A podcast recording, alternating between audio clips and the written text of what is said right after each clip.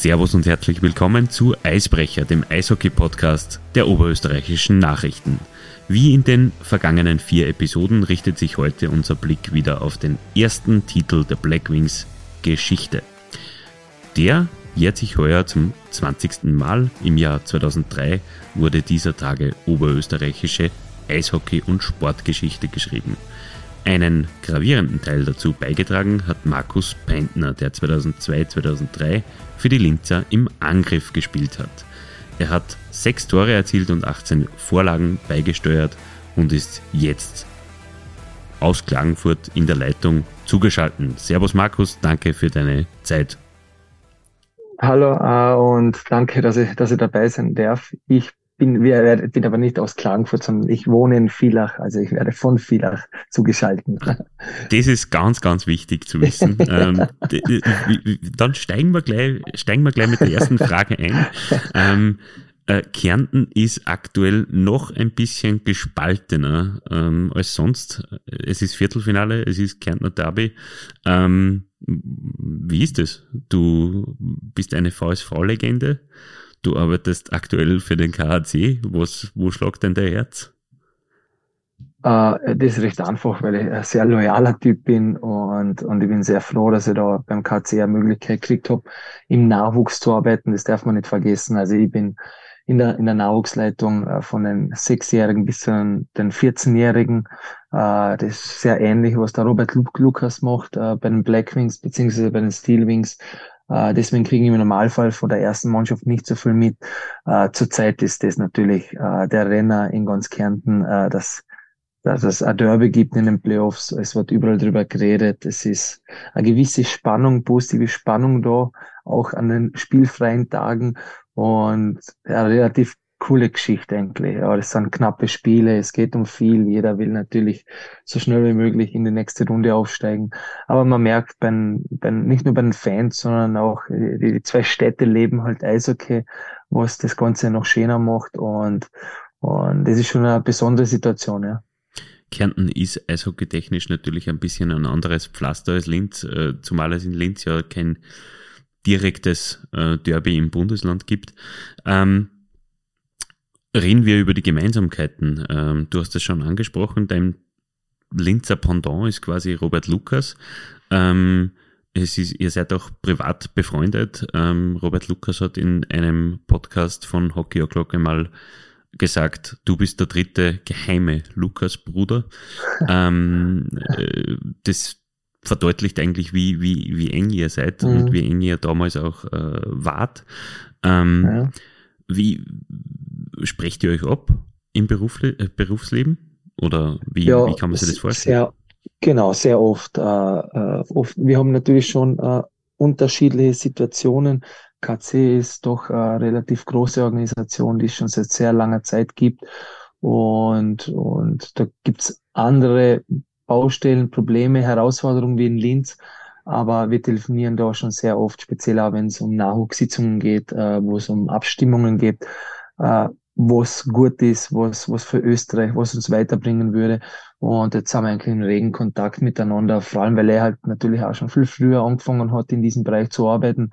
Und da bin ich natürlich sehr froh, dass ich an mit sehr viel Erfahrung anrufen kann und vor allem von ihm dann auch meistens gute Tipps bekomme dann vertiefen wir das Ganze aus, aus der früheren Zeit. Ähm, ich würde sagen, wir springen in die Meistersaison 2002, 2003, aber eigentlich auch nicht, weil deine Zeit in Linz startet ja früher. Ähm, du bist, du hast in Vorarlberg ähm, das Eishockeyspielen gelernt, äh, bist dort aufgewachsen, du bist gebürtiger Lustenauer, wenn ich richtig bin, genau. Und bist dann zum Einstieg der Linzer in die Bundesliga bist du quasi nach Linz über, mit übersiedelt mit einigen Feldkirchern. Ähm, wie war das? Wie war dein erster Kontakt mit Linz damals?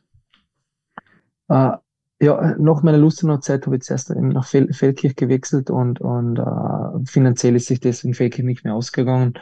Und dann hatte ich, glaube der Michi Lampert Kontakt aufgenommen mit dem Heli Kekes oder umgekehrt. Und direkt nach der Fehlkick-Saison äh, sind wir zu viert oder zu fünft einmal nach Linz gefahren, haben uns die Halle angeschaut, haben uns auch Wohnungen angeschaut, den Kraftraum, die Kabine und so weiter.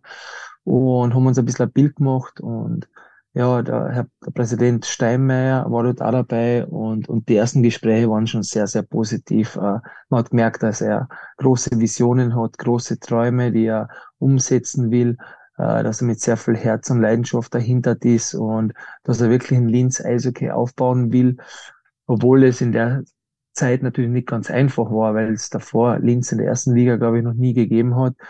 Aber er war mental relativ stark und, und ein sehr selbstbewusster Typ. Und das war sehr beeindruckend für uns. Und ja, wir haben natürlich schon andere Möglichkeiten gehabt äh, mit anderen Teams. Aber irgendwie hat das alles sehr, sehr gut zusammengepasst. Vor allem, ich war noch relativ jung und eher ein schüchterner Typ, schüchterner Spieler. Und dort war für mich sehr, sehr angenehm, dass ich mit anderen Weggefährten, mit anderen Freunden zum neuen Verein wechsle. Das mit der Schüchternheit hast du vielleicht irgendwann einmal abgelegt. Ähm, das hast du auch ausführlich und da möchte ich eine Werbung für den Martin Pfanner und den Hockey O'Clock Podcast machen. Es gibt ein, ich glaube, fünfteiliges Porträt über Markus Peintner in Podcastform äh, nachzuhören auf ähm, Hockey O'Clock Podcast. Ähm, sehr ausführlich und ich glaube, du hast auch über diese Transformation ähm, gesprochen. Wann ist denn aus dem schüchternen, kleinen, jungen Mackie aus Vorarlberg, glaube ich, hast du damals gesagt, ähm, der Markus Peintner mit den gefärbten Haaren geworden ist witzig, ich muss zuerst auf, auf den Spitznamen zu sprechen kommen. Äh, ein paar Kids von mir, die, die acht, neun, zehnjährigen, die haben das auch irgendwie mitkriegen mit dem Spitznamen und, und, und die haben noch die größte Freude, wenn sie jetzt zu mir Mecki sagen können, weil es diesen Spitznamen in Kärnten eigentlich nicht gibt. Das ist was ganz Eigenartiges, ganz Witziges und, und da wäre auf den eigentlich immer angesprochen. Äh, zum anderen Thema. Vom Alter her, ich weiß auch nicht, in was für einem Jahr das war, aber das war, schätze mal mit 21, 22 ist äh, in meinem privaten Leben äh, etwas passiert, wo, was mir einfach zum Nachdenken gebracht hat, wo ich mir selber die Frage gestellt habe, okay, es kann nicht nur Eishockey essen, schlafen geben, sondern ich habe mir einfach die Frage gestellt, äh, wenn sie jetzt aus wäre, wenn ich tot wäre, äh, was hätte ich erlebt im Leben? Nicht im Eishockey, sondern im Leben. Und dort bin ich nicht auf, auf allzu viel Sachen gekommen. Und durch diesen Gedankengang bin ich draufgekommen, dass ich, dass ich ein bisschen mehr aus mir rauskommen muss, äh, dass ich das Leben auch neben dem Eishockey genießen kann und darf und auch vor allem sollte und dass ich nicht so, so engstirnig und, und vor allem auch so verkrampft äh, in jeden Tag eingehen muss, nur um Eishockey technisch besser zu werden, sondern Eishockey ist ein Teil des Lebens. Das ist ja was viel Größeres, das Leben. Und das wollte ich dort mehr genießen. Und ja, es war, es war ja nicht geplant, dass ich natürlich als, dass man sich als Mensch so schnell verändert, ja. Weil ich wirklich sehr schüchterner, in jungen Jahren sehr schüchtern, auch zurückhaltender Typ war. Und dass ich dort eigentlich so, ja, weiß nicht, ob man das sagen kann, aber vielleicht explodiere innerhalb von kürzester Zeit äh, das war von meiner Seite nicht geplant, aber ich habe mich in meiner neuen Rolle äh, wohlgefühlt und ja, in jungen Jahren, äh, in der Sturm- und Drangphase ist, hat es irgendwie kein Limit gegeben, sondern es ist immer mehr und mehr geworden. Und ich schaue aber trotzdem sehr gern auf die, die Zeit zurück, die jetzt, jetzt als, als Jungpapa geht sich das alles nicht mehr aus. Und vor allem die Haarpracht ist auch nicht mehr da von früher. Aber war eine sehr schöne Zeit, auch was ich äh, nicht nur eisgetechnisch, sondern auch äh, im Leben dort äh, mitgenommen habe aus meiner Linzzeit. Und ich wollte gerade nachfragen, das ist alles in Linz eigentlich vonstatten gegangen. Äh, genau, genau in Linz. Ich schätze im zweiten Jahr, maximal im dritten Jahr in Linz, äh, also eh um 2002 herum wahrscheinlich, äh, dort ist das passiert und ja, das war ein guter Denkanstoß. Also es ist jetzt nichts Grobes, Schlimmes, äh, aber es war für mich ja wichtig, dass ich dass ich die neue Veränderung ein bisschen angehe. Ich glaube, man muss dazu sagen, ähm, du bist ja, äh, wenn ich das richtig in Erinnerung habe und wenn ich das richtig rausgehört habe, du bist ja ein ähnlicher Typ ähm, von der Arbeitseinstellung her wie ein Robert Lukas, wie ein Philipp Lukas, ähm, die sehr, sehr diszipliniert und hart an sich mhm. und der Karriere gearbeitet haben. Ich glaube, du warst sogar in einer, in, in einer Klosterschule ähm, früher ja. einmal und ja. hast und hast äh, aus dieser m, Privatschule quasi ähm, die Disziplin mitgenommen wahrscheinlich. Stimmt das so? Genau. Ja, genau, genau so war's. Also ich habe auch gar keine andere Möglichkeit gehabt, weil mir Eishockey sehr, sehr wichtig war und ich war von diesen 16 Klassen, ähm, die es gegeben hat, war der einzige Sportler, der hier und da frei braucht. Das hat es eigentlich in unserer Schule gar nicht gegeben, dass einer äh, wegen am Eishockeyspiel oder wie auch immer äh, frei bekommen muss. Äh, von dem her habe ich äh, doppelten Druck gehabt, weil, weil, weil die Verbindung zum Sport natürlich vom Kloster her nicht so da war. Und die haben mir natürlich danach ganz klar gesagt, also die Noten müssen sehr, sehr gut sein damit ich überhaupt eine Chance habe, dass ich einmal hier und da freikriege.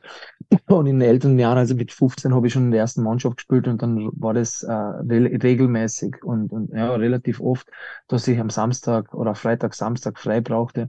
Das war nicht so einfach und deswegen habe ich auch wirklich schon in sehr jungen Jahren äh, mir kurzfristige, mittelfristige und langfristige Ziele setzen müssen, äh, damit ich überhaupt äh, den Sport äh, bis zu, zu einem gewissen Grad äh, ausüben durfte. Ich glaube, wir springen nach Linz. Ähm, ihr habt in der ersten Saison ähm, gleich einmal furios losgelegt, eigentlich Liga Neuling und, und kommt gleich bis ins Halbfinale. Dort war Schluss gegen den VSV. Im zweiten Jahr ist man bis ins Finale gekommen. Dort war wieder Schluss gegen den VSV. Ähm, wie viel, mit wie viel Hunger seid ihr denn in die, oder Erfolgshunger seid ihr denn in die dritte Meisterschaft der Linzer Bundesliga-Geschichte gestartet? Ja, es war so wie bei, bei vielen Erfolgsgeschichten, äh, äh, gehören Niederlagen dazu und, und meistens ist äh, eine richtig große Niederlage, so wie das Finale gegen Villach, äh, wo wir nicht unbedingt als schlechtere Mannschaft verloren haben, äh, extrem wichtig für, die, für den Lerneffekt, für die Lernphase. Und das haben wir schon gemerkt, dass man dass man dort einfach noch vielleicht äh, im Jahr danach äh, extra zwei, drei, vier, fünf Prozent auserholt hat, weil man, weil man einfach den nächsten Schritt gehen wollte. Ja, und vor allem, weil man das nie wieder miterleben will, ähm, dass man in, in am Finale eigentlich als, als Verlierer aus, aus diesem Finale rausgeht. Von dem her ähm, war das sehr wichtig für uns. Man hat natürlich auch im Spielersektor ein paar Änderungen gemacht, was meiner Meinung nach entscheidend war. Also wenn man dort zurückdenkt an Reed Simonton und Serge Boudret, die eine Klasse für sich war. Das waren so die letzten zwei Puzzleteile, die wir gebraucht haben, um wirklich den finalen Schritt zu machen. Vor allem im Finale dann gegen Villach, aber auf das kommen wir alles zu sprechen. Du hast im Hockey O'Clock Podcast erzählt, dass du Villach zugeschaut hast im, im Jahr davor, ähm, wie sie die Medaillen erhalten haben und daraus Kraft geschöpft. Ist das nicht irgendwie Selbstgeißelung? Ja, bis zu einem gewissen Grad schon, aber wahrscheinlich habe ich zu dem Zeitpunkt diesen Schmerz gebraucht, weil, weil der Schmerz geht irgendwann mal weg und, und ich habe das meistens sehr gut kennen, dass ich negative Sachen äh, äh, in positive äh, Wirkungen ähm, umsetzen konnte. Und ich habe das bewusst gemacht, ich habe das zu später haben wir mit vielen einmal verloren. Also ich habe es dort gleich gemacht. Das ist so etwas hat mich nicht zerstört, das hat mich einen Schritt zurückgebracht, äh, aber diesen Schritt äh, habe ich gebraucht, damit ich zwei Schritte nach vorne machen kann. Ja. Also ich war vom Typ her dort äh, mental stark, würde ich nicht sagen, aber, aber eher der Kämpfertyp, ja, der fleißige Typ und, und von dem her hat man das eigentlich dann auch nicht äh, kurzfristig, aber über längere Sicht gesehen äh, sehr viel Kraft gegeben und vor allem sehr viel Motivation. Linz-Villach, das war damals eigentlich was Besonderes, ähm, weil im ersten Jahr an Villach gescheitert, im zweiten Jahr an Villach gescheitert. Es musste im, im dritten Jahr auch zum Duell mit den Villachern kommen. Ähm, bis heute ist Linz-Villach die meistgespielte Partie in der ähm, äh, höchsten österreichischen Spielklasse seit dem, der Liga Neugründung. Ähm, war das damals schon etwas Besonderes oder ist es erst durch diese Playoff-Serien was Besonderes geworden? Oder ist es erst danach ah, vielleicht? Was Nein, es hat sich sehr schnell entwickelt. Äh, äh, auch im ersten Jahr, okay, das war äh, vielleicht noch äh, zu stark für uns, muss man ganz ehrlich sagen. Dort haben wir sie nicht wirklich fordern können. Aber dann war gefühlt in jedem Jahr haben wir gegen Villach gespielt und es waren richtige Schlachten dabei. Und es ist irgendwie fast ein bisschen zum Derby geworden. Also man hat nicht nur in Linz, wenn Villach gekommen ist, die Stimmung war ein bisschen, bisschen anders, ein bisschen lauter noch, ein bisschen intensiver.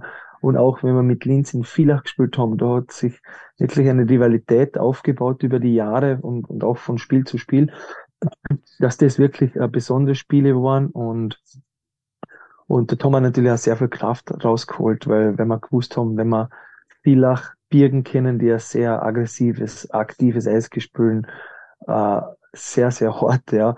Wenn wir, wenn wir das überleben, überleben wir alles. So, das war auch der finale Test für uns und von dem her äh, haben wir uns da wirklich Schritt für Schritt an, an Villach angenähert und und das waren einfach sehr gute Tests für uns. Ja, aber es war wirklich, man hat das, es war ein Derby sehr, sehr ähnlich. Dann muss ich aber fragen, du hast äh, später einmal, also du hast später dann lange für Villach gespielt. War das dann immer nur was Besonderes, Linz-Villach, aus der anderen Perspektive?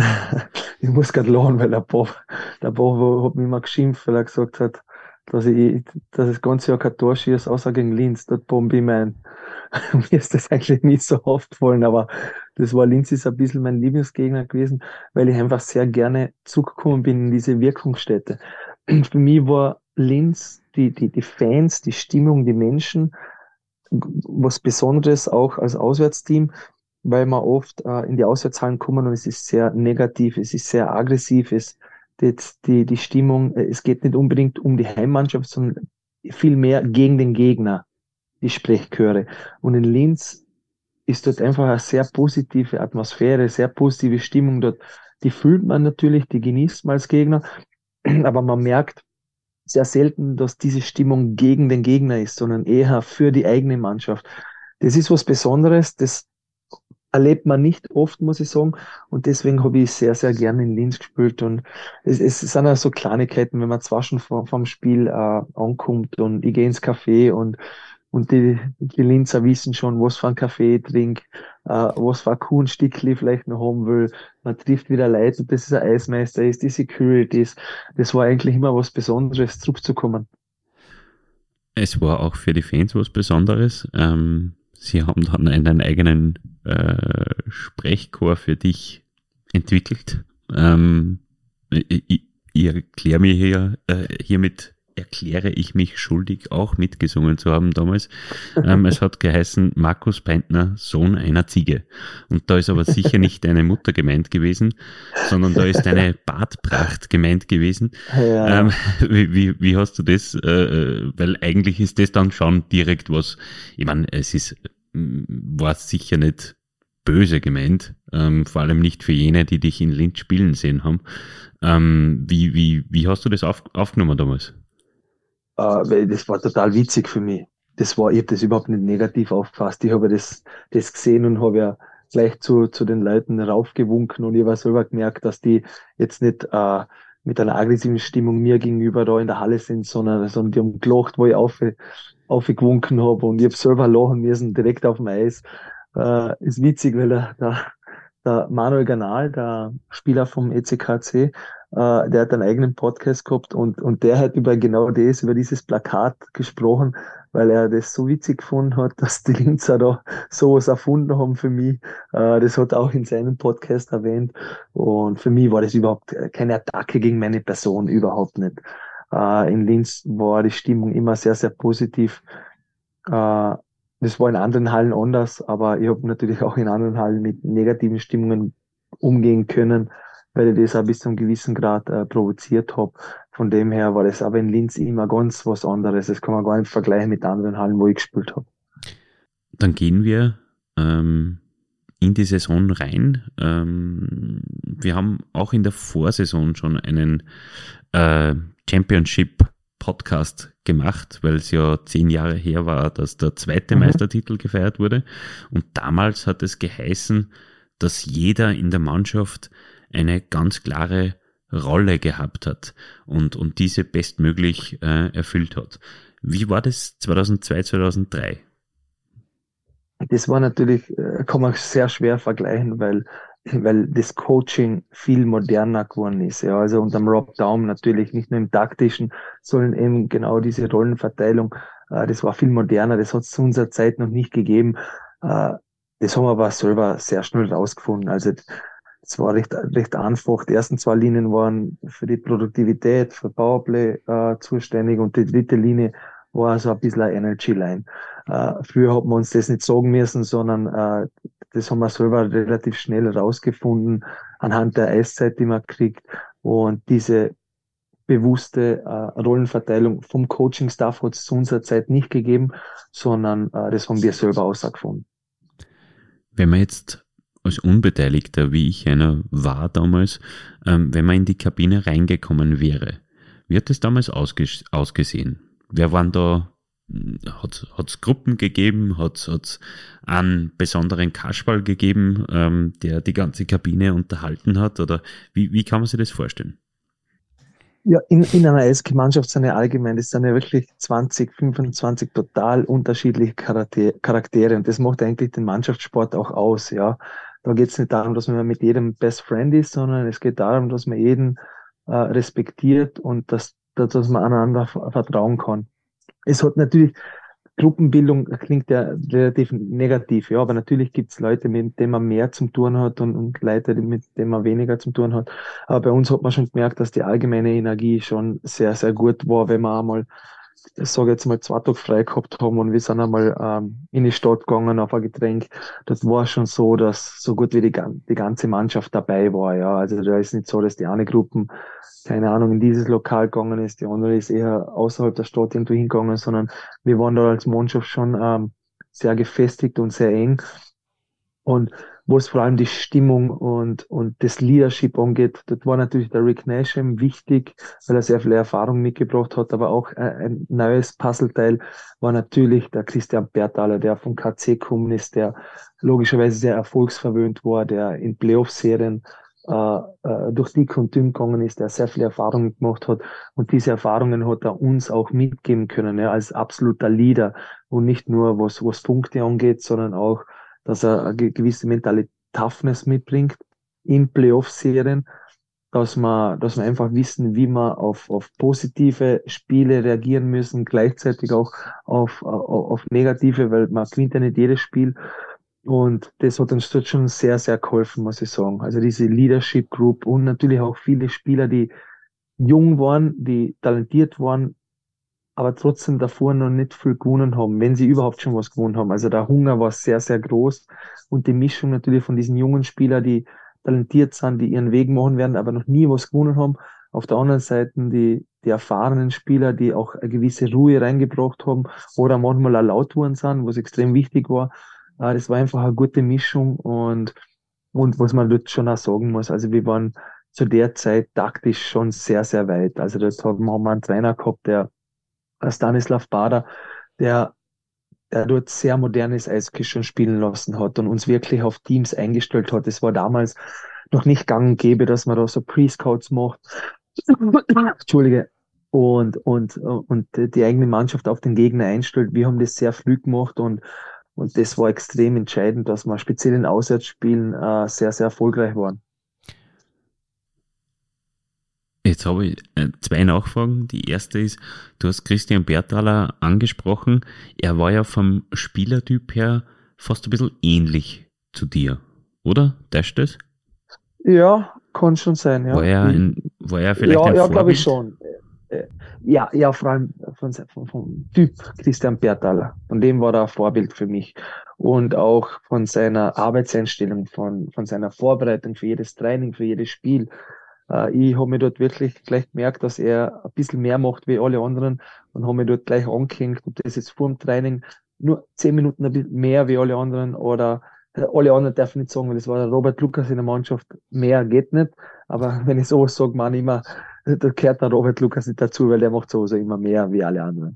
Aber auch nach dem Training, dass wir auslaufen gegangen sind, das Stretchen, vielleicht noch in die Sauna, dass man wirklich auch äh, vom Eis weg äh, eine Lebensweise an den Tag gelegt haben, die uns eine Chance gibt, am nächsten Tag topfit zu sein.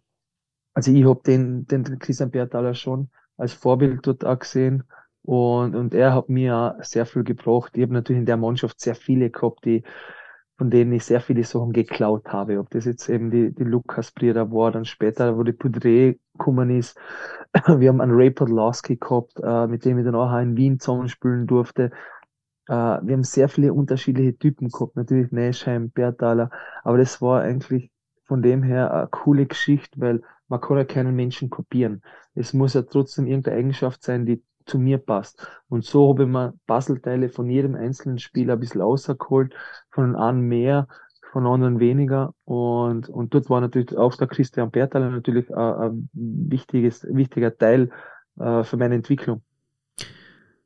Gehen wir in die Saison. Ähm, ihr habt den Grunddurchgang auf Platz 1 abgeschlossen, habt eine sehr, sehr erfolgreiche Saison gespielt. Gibt es bis heute ein Spiel, das dir in Erinnerung geblieben ist aus dem Grunddurchgang? Na, na. Es sind na, doch 20 Jahre. Ja, zwei, das ist so, ja, ein, zwei Partien haben wir gespielt in der Liga, von dem her tue ich mir das schwer, was für mich, aber zu dem Zeitpunkt war es gar nicht, aber für mich war schon was sehr Spezielles, ich meine, Lustenau zum Spielen, beziehungsweise gegen Lustenau, das ist mein Heimatverein gewesen, da bin ich aufgewachsen, dort habe ich die ersten Schritte gemacht im Semi-Pro-Hockey, äh, in der ersten Mannschaft mit 15 schon. Von dem her war das sehr schwierig für mich, in Lustenau zu spielen, aber trotzdem was Besonderes. Also an, an solche Spiele haben mich schon äh, noch läng längere Zeit erinnern können, aber jetzt ein, ein spezielles Spiel, äh, an das kann ich mich nicht erinnern. Vielleicht ein spezielles Tor? ich sollte mir eigentlich, nachdem ich nur sechs Tore geschossen habe in dem Jahr, sollte mir eigentlich an, an jedes einzelne erinnern können. Aber, da tue ich mir schwer, kann ich, kann ich, kann ich gar nicht sagen. Äh, macht gar nichts. Ähm, ich gehe es einfach von der anderen Seite an. Ähm, ihr habt in der Saison davor unfassbare 4,6 Tore pro Partie erzielt. Ihr habt in dieser Saison, in der Meistersaison, 4,1 Tore pro Partie, Partie erzielt. Ähm, das würde ja logischerweise würde das äh, würde man daraus schließen, dass es die Offensive war, die euch ähm, geprägt hat und erfolgreich gemacht hat. Ähm, widersprichst du dem? Na, das war schon äh, für uns sehr wichtig. Äh, aber äh, deswegen war aber umso wichtiger, dass wir diesen Poudre und den Simonton dazu gewonnen haben, damit wir nicht nur rein offensive Mannschaft sind, sondern dass wir defensiv auch sehr stabil stehen, weil jeder, der sich im Eishockey auskennt, ist, wenn du Meister werden willst, geht es über die Defensive. Hinten natürlich haben wir den Pavel, äh, Pavel Nestak gehabt, der war sowieso eine Bank, aber nur ein Goalie zu haben ist zu wenig. Da brauchst schon äh, die Defensivspieler, die Verteidiger, die vielleicht einmal eine gewisse Härte reinbringen, so wie der Reed Simonton. Das hat uns auch Selbstvertrauen gegeben gegen Villach, weil wir natürlich schon sehr viel einstecken mussten. Und jetzt war auf einmal einer da, der kann zurückgeben. Und Villach weiß ganz genau, wenn der auf dem ist, müssen sie auch aufpassen weil der geht zurück und, und das hat uns schon sehr viel Selbstvertrauen gegeben. Und, und aber die, speziell diese Defensivverpflichtungen waren meiner Meinung nach schon auch äh, entscheidend für unseren Meistertitel. Ihr habt dann nachgelegt, du hast es gesagt, mit Baudret und Simonton. Ähm, ist es nicht gefährlich, solche Spieler unmittelbar vor dem Playoff zu holen, vor allem für, den, für die Mannschaft, für das Mannschaftsgefüge? Absolut das, das merkt man schon. Also das, das ist ganz, ganz gefährlich. In der Zeit aber, und das, das ist der Unterschied zu jetzt, in der Zeit war unsere Liga niemals so, so schnell und, und, und gut eigentlich und auf einem hohen Niveau wie heutzutage. Das heißt, wenn du einen Spieler von der Schweiz oder von Deutschland gekriegt hast, dann waren die einfach automatisch zwei Klassen besser. Die haben eine Mannschaft innerhalb von einer Woche besser gemacht die haben keine Eingewöhnungsphase gebraucht von vier, fünf Wochen, die mussten nicht fit werden, sondern das waren, die haben so eine hohe Klasse gehabt. Der Poudre war Ausländer in der Schweiz, damals war sie noch, da hat es zwei Ausländer gegeben und das waren absolute Top-Spieler. Der Reed Simonton ist, glaube ich, dort äh, Verteidiger des Jahres in der DL geworden. Von dem her haben wir nicht irgendwelche Spieler, wo wir gehofft haben, vielleicht können sie uns was bringen, sondern es waren absolute Klasse-Spieler, die jede Mannschaft verbessert hätten. Also das war von dem her äh, eher eine einfache Situation. Heutzutage ist es schon schwierig. Wenn du vor den Playoffs noch äh, gewisse Wechsel machst, dann kann das schon der Schuss nach hinten losgehen. Gehen wir ins Playoff. Äh, die, das Viertelfinale hat eigentlich gleich begonnen mit einer emotionalen Begegnung für dich. Es ist gegen Lustenau gegangen. Bei Lustenau, das muss man erwähnen, hat damals der Jürgen Penker im Tor gefangen. Ähm, war das, natürlich war es für dich etwas Besonderes, aber erinnerst du dich an die drei Partien? Es war ja mit einem Sweep dann erledigt. Ja, das schon. Ich mich relativ gut eigentlich noch an die Partien erinnern, weil wir eigentlich schon gehofft haben, dass es einfacher wird. Muss man ganz ehrlich sagen. Weil ich natürlich genau gewusst habe, das ist keine Profimannschaft in Lustenau. Die Jungs, die arbeiten acht Stunden, neun Stunden am Tag, dann gehen sie trainieren am Abend äh, und auch noch der Auswärtsfahrt, wenn sie um fünf heimkommen, gehen sie um sieben wieder arbeiten. Die müssen viel früher einbrechen. Die sind eigentlich gar nicht eingebrochen, sondern es waren sehr viele knappe Spiele dabei, wo wir wirklich ans Limit gehen mussten. Es war keine typische erste Runde äh, Partie, wo man äh, wo, wo der Erste gegen den Achten spielt und drei lockere Spiele und du bist im Halbfinale, sondern es war ein richtiger Kampf. Es war aber für uns auch wichtig, dass wir da wirklich schon äh, früh ans Limit gehen mussten, weil die Herausforderungen natürlich im Halbfinale und Finale auf uns gewartet haben.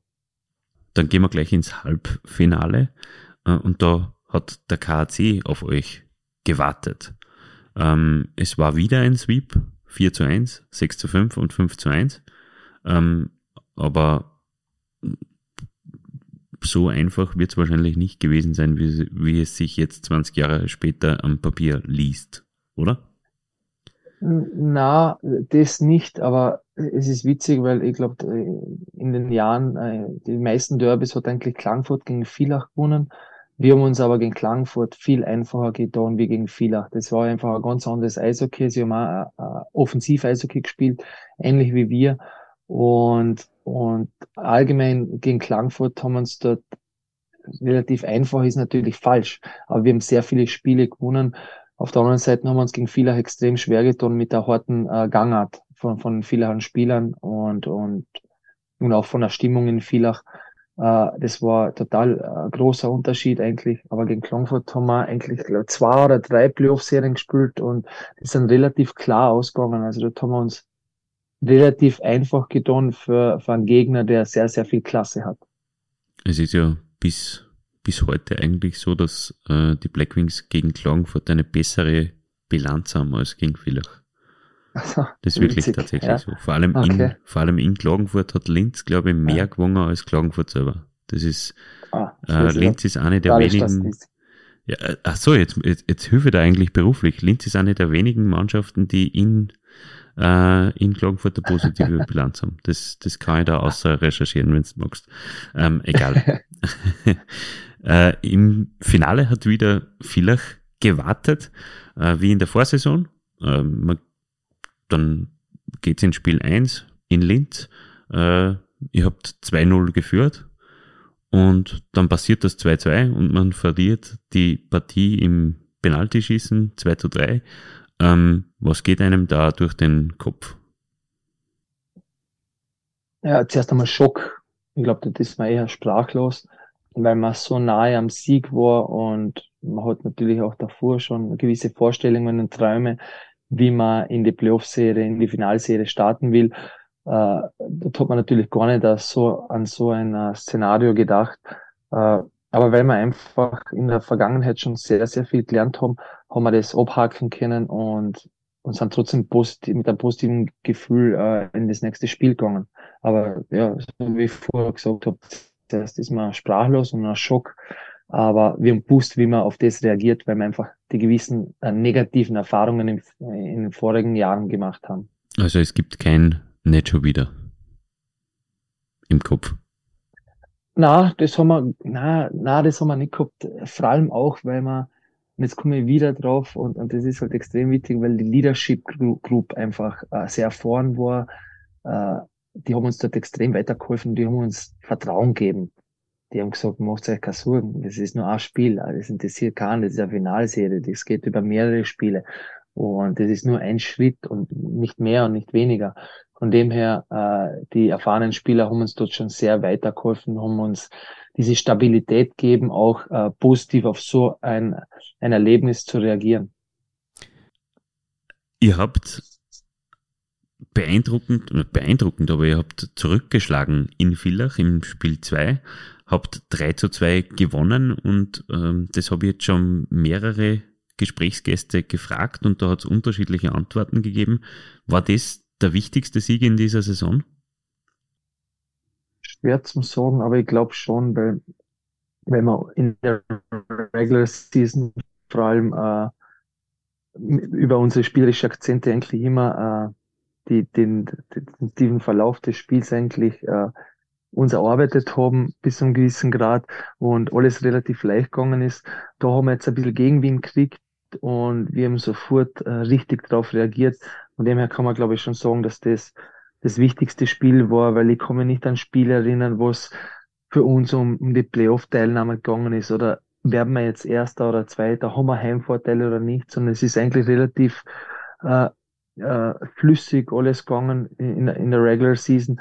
Von dem her, äh, wenn man mal Rückenwind kriegt und, und, und so einen Widerstand, so wie nach dem Spiel äh, eins, äh, nach so einem Heimspiel beziehungsweise Heimniederlage, dann ist schon extrem wichtig, wie man darauf reagiert. Und das zeigt natürlich auch von unserem Charakter, dass wir uns da nicht versteckt haben, sondern wir haben die Herausforderung angenommen, selbstbewusst und wollten angreifen. Angegriffen habt ihr auch im Heimspiel danach, ein 4 zu 2 Sieg. Und äh, dann ging es zum mit dem ersten möglichen äh, Championship Puck, wenn man so will. Also das die erste große Chance auf den Meistertitel äh, in Villach. Mit welchem Gefühl fährt man da nach Villach runter? Ist da, macht man da irgendwas anders oder versucht man in der, in der Routine zu bleiben? Na, die Routine ist, glaube ich, extrem wichtig in der Vorbereitung. Ich weiß natürlich nicht, wie andere Spieler das machen, aber dort sollte man nicht zu viel verändern, vor allem weil, weil die Routine gibt einem ja eine gewisse Sicherheit und, und, und gleichzeitig auch Selbstvertrauen. Ähm, von dem her geändert wie ich dort sicher nichts. Aber natürlich die Tage vorher äh, hat man schon angefangen zu überlegen, weil ich bin ja trotzdem äh, aus Lustenau gekommen. Ich habe mir das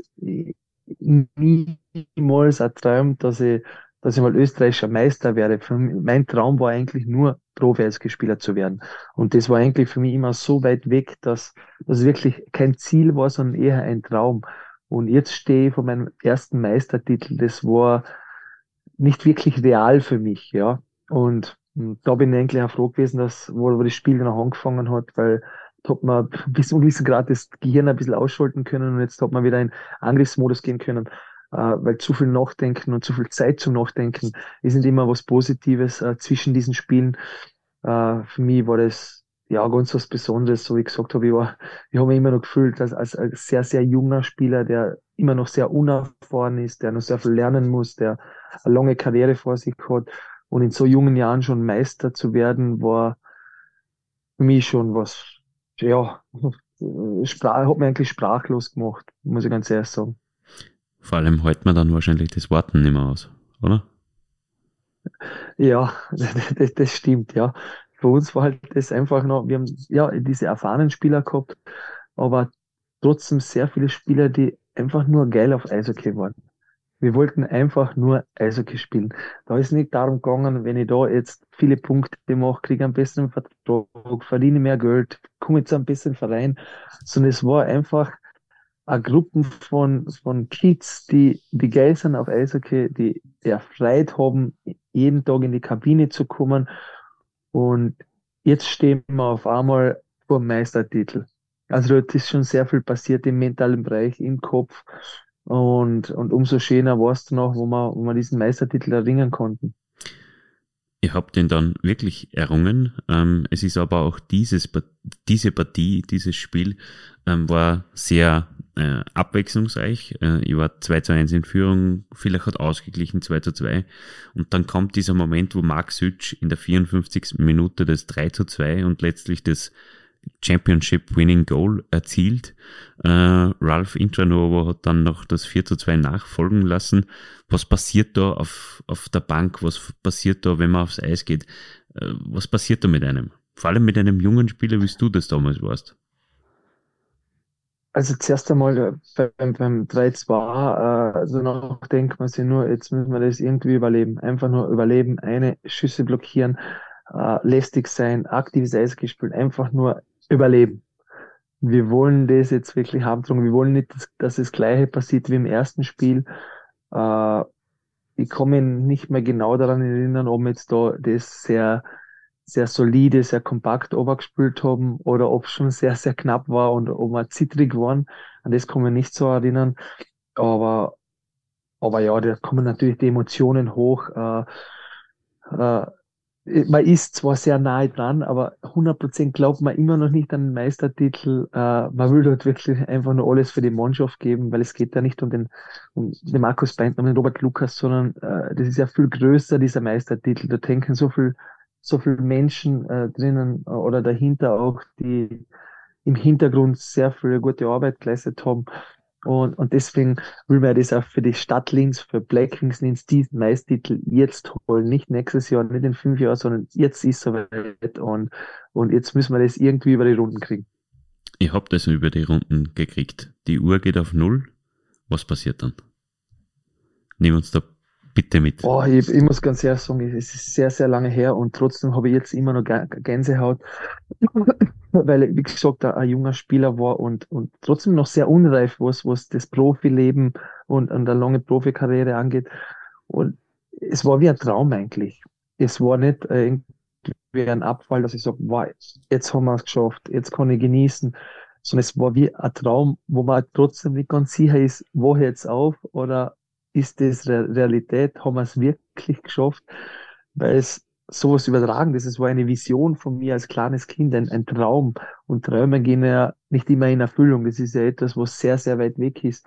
Und jetzt stehe ich auf einmal da, da habe ich im Podcast auch schon gesagt, der, der kleine Mecke aus Lustenau und ist auf einmal österreichischer Meister. Also das war schon ja, was Einzigartiges, vor allem auch, weil es der erste Meistertitel ist. Man kann ja die Meistertitel nie miteinander vergleichen. Aber das war alles noch sehr natürlich, sehr frisch, sehr, sehr besonders einfach. Und, und ja, Gänsehaut pur, muss ich ganz ehrlich sagen. Auch jetzt noch mit, mit 42 Jahren um halb zehn am Abend ist immer nur Gänsehaut-Feeling. Ihr bekommt den Pokal überreicht und äh, natürlich die, die Führungsspieler, äh, die, die Leadership Group quasi kommt als erstes dran, im Normalfall, dass sie den Pokal einmal für sich halten können. Wie war dein erster Kontakt mit dem Pokal? Harte Arbeit, würde ich sagen, weil es war die ganze Eisfläche voll Fans.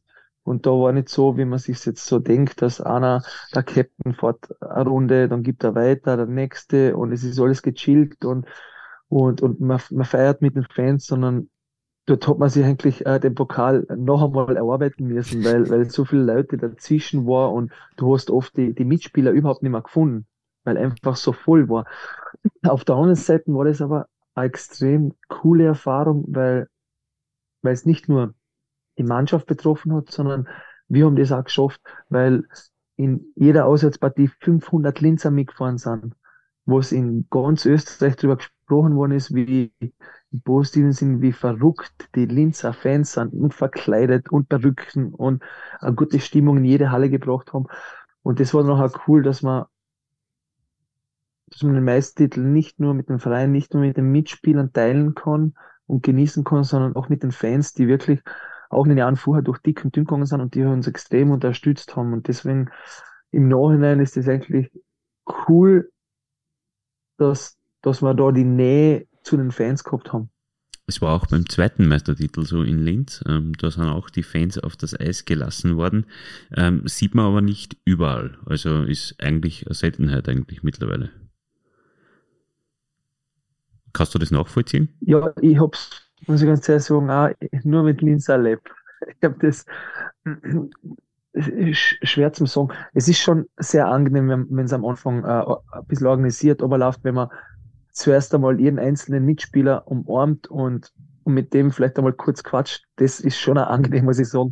Äh, speziell zu Beginn. Dann danach finde ich eigentlich das relativ cool, wenn das äh, gemeinsam mit den Fans gefeiert wird. Aber zu Beginn ist schon sehr, sehr angenehm und wahrscheinlich auch richtig, dass die Mannschaften zuerst allein auf dem Eis sind, Pokalübergabe und, und dass dann noch die Fans kommen. Es geht zurück nach Linz. Ähm, drei Stunden, dreieinhalb Stunden im Bus und dann geht in Linz der richtige Party-Marathon los. Ähm, wann bist du denn das erste Mal wieder in die Wohnung zurückgekommen? Das ist eine gute Frage. Äh, an was ich mich erinnern kann, ist, dass ich bis, dass ich eine Woche lang die Medaille nicht ausgezogen habe. Mit der bin ich duschen gegangen, schlafen gegangen. Wenn ich wieder vorgegangen bin, ich habe sie nicht heraus gehabt, aber unterm Shirt, weil ich es immer nicht glauben konnte. Und habe gesagt, also die, die Leute oder an Dieb kann man alles klauen, aber die Medaille sicher nicht, weil die bleibt bei mir und die habe ich die ganze Woche oben gehabt. Äh, die Nächte waren dann auch wirklich sehr, sehr kurz. Aber es ist wirklich jeden Tag ist mir in der Früh aufgestanden, zwar natürlich mit dem Hangover, was auch dazugehört, aber wenn man dann auch nur kurz einmal die Zeitung gelesen hat oder vielleicht auch Nachrichten noch gekriegt hat, dann ist so die zweite Welle gekommen mit einer Euphorie und, und auch mit, mit so einer Freude, dass wir das geschafft haben, dass, dass die Energie zum Weiterfeiern sehr, sehr schnell wieder da war. Ähm, es war irgendwann einmal dann die Meisterfeier auf dem Hauptplatz. Wie lange ist es denn dann noch weitergegangen? Ähm, der Christian Bertaler hat gesagt, beim ersten Meistertitel bei ihm ist er eine Woche nicht heimgekommen quasi. Ähm, also ich, es hat natürlich Unterschiede, ja. Es gibt natürlich äh, Spieler oder oder Väter, ja, die die Kinder daheim haben, die eine Familie daheim haben, die haben natürlich am zweiten, dritten Tag ist dann schon langsam ein bisschen ruhiger geworden. Äh, wir haben aber sehr, sehr viele junge Spieler gehabt, die nur eine, eine große Dynamik gehabt haben. Also bei mir waren es schon ein sieben Tage, muss ich ganz ehrlich sagen. Also das habe ich mir nicht geben lassen oder nehmen lassen, dass, dass ich da jetzt einmal richtig abfeiere, weil man halt da nie vergessen darf, speziell auch in jungen Jahren, es kann wirklich der letzte gewesen sein.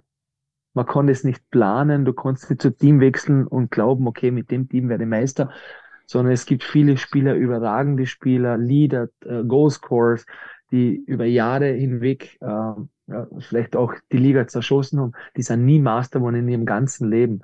Von dem her äh, habe ich das speziell beim ersten Meistertitel ausgiebig gefeiert und, und genossen.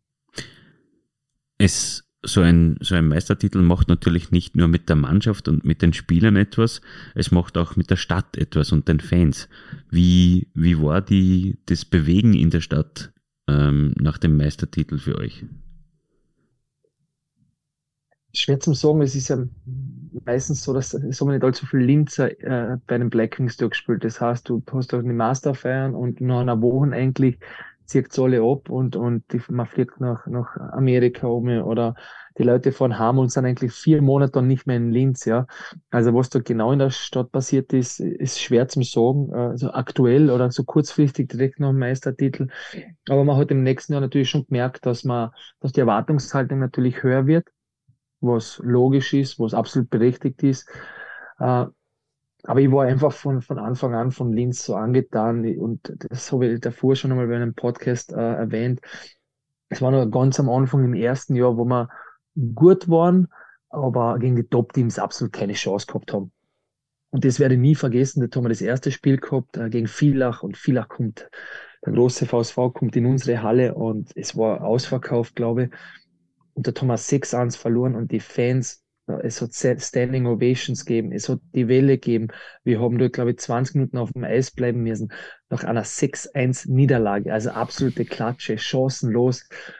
Und das war für mich so bewegend, weil so wie ich oder auch andere Spieler jung und unerfahren und frisch und geil auf Eishockey waren, genauso waren es die Fans auch es hat keine Erwartungshaltung gegeben. Es war einfach so wie eine neue Sportart, die man nicht gekonnt hat.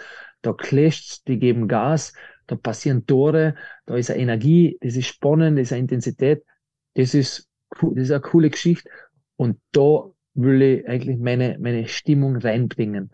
Und, und genauso haben wir das verspürt. Und deswegen war es so cool, dass ja so jung und unerfahren ich auch war als Profi, so, so waren eigentlich die Fans auch. Und deswegen war die Erwartungshaltung all, allzu hoch.